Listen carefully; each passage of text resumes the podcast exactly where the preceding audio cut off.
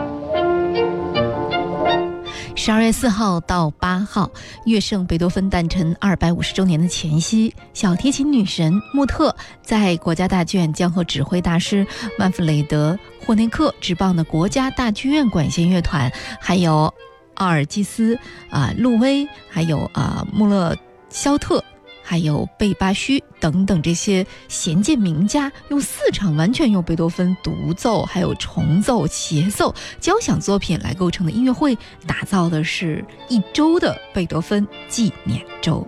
所以今天我们的节目里呢，和大家一起来介绍的是这几场音乐会，而音乐全部都是来自于贝多芬。像刚才所听到的贝多芬第四小提琴奏鸣曲，还有现在听到的第五小提琴奏鸣曲。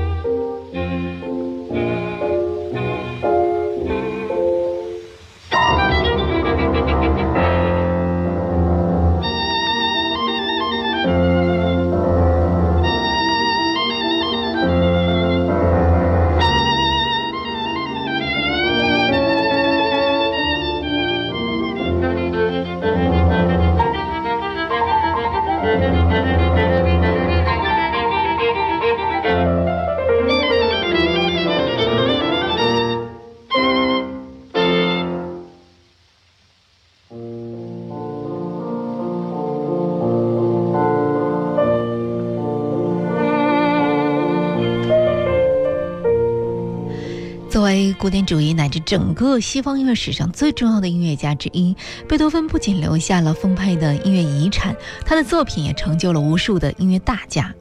当代德国小提琴家安妮·索菲穆特就是一位不折不扣的贝多芬代言人。在四十多年的职业生涯当中，贝多芬的作品见证了他的艺术的道路。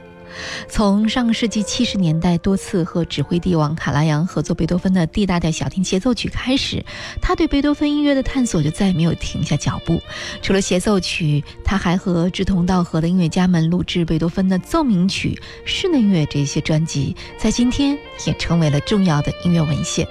那现在，尤其在上半时段，特别为你带来的，也是在平时节目里我们不是特别常听到的，他的小提琴奏鸣曲，贝多芬的第四、第五，我们可能会经常听到。现在听到的是第九小提琴奏鸣曲的片段。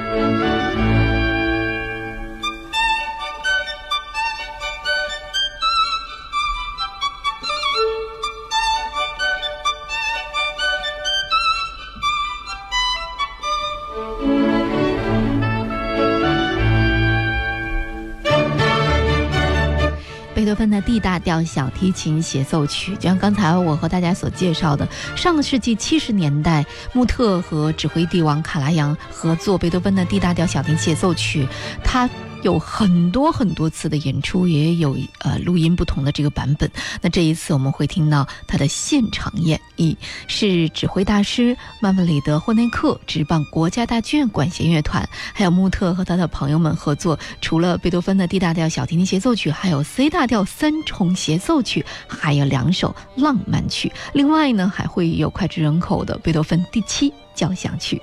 在十二月八号的时候，穆特将和几位音乐家他们一起来演奏的，就是贝多芬的两首弦乐三重奏，还有降 E 大调弦乐四重奏竖琴。啊，几位音乐家呢，有路威，有穆勒肖特，啊啊，好几位吧。那现在想起来是这几位。那现在我们就继续来聆听下半时段的时候，我们还会和大家继续来分享这几场音乐会。十二月四号到八号，贝多芬音乐周。当然了，这也是主角小提琴女神安妮·索菲穆特。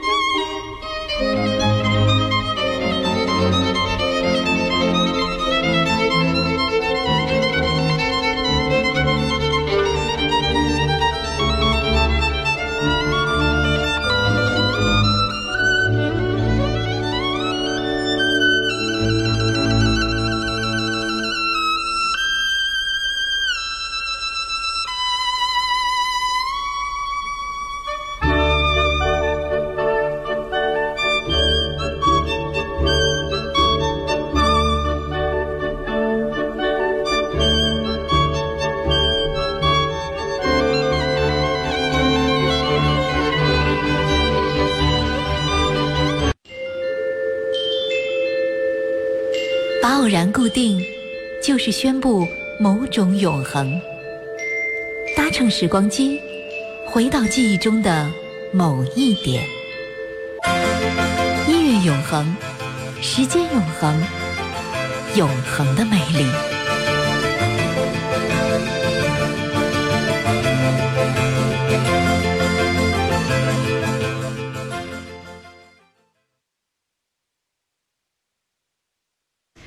永恒的魅力，今天和大家一起来分享的，就是来自于国家大剧院十二月四号到八号，在贝多芬诞辰二百五十周年的前夕，小提琴女神阿尼索菲·莫特再次到访国家大剧院，和指挥大师曼弗雷德·霍内克执棒的国家大剧院管弦乐团，还有奥尔斯基、路威、穆勒肖特啊、巴贝须。等等这些琴键名家，他们用四场完全由贝多芬的独奏、重奏、协奏，还有交响作品构成的音乐会打造的贝多芬纪念周。一共这些场音乐会，很多朋友会说，那太多贝多芬的作品了，是吗？而且今天在节目里面，我们特别和大家一起来分享的，就全部都是贝多芬的作品。我是王卓，永恒的魅力第二时段已经开始了。当然了，在下半时段，我们最先听到的就是贝多芬的两首浪漫曲。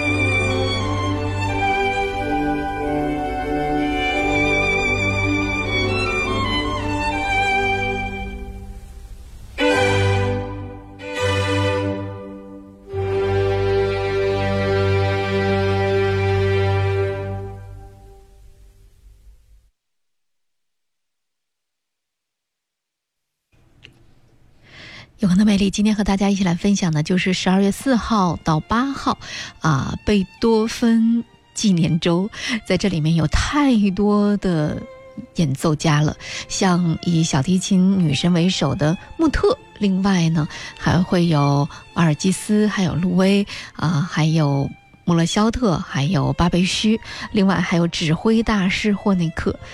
其实，在刚才所和大家一起介绍的这些曲目当中，有太多我们熟悉的，其实就是因为贝多芬的作品，我们可能是很多朋友最最熟悉的古典音乐家，而他的作品呢也是很多，但是呢熟悉的也很多，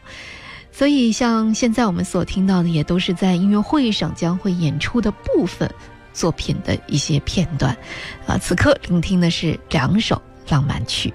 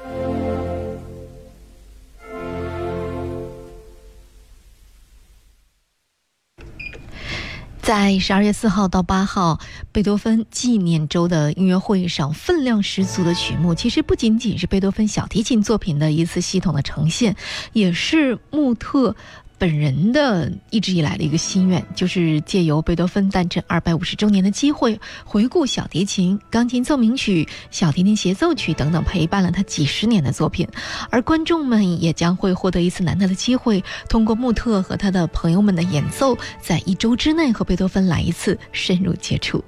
而在这一次，我们还会听到贝多芬的交响曲第七交响曲，也是很多朋友最最钟爱的。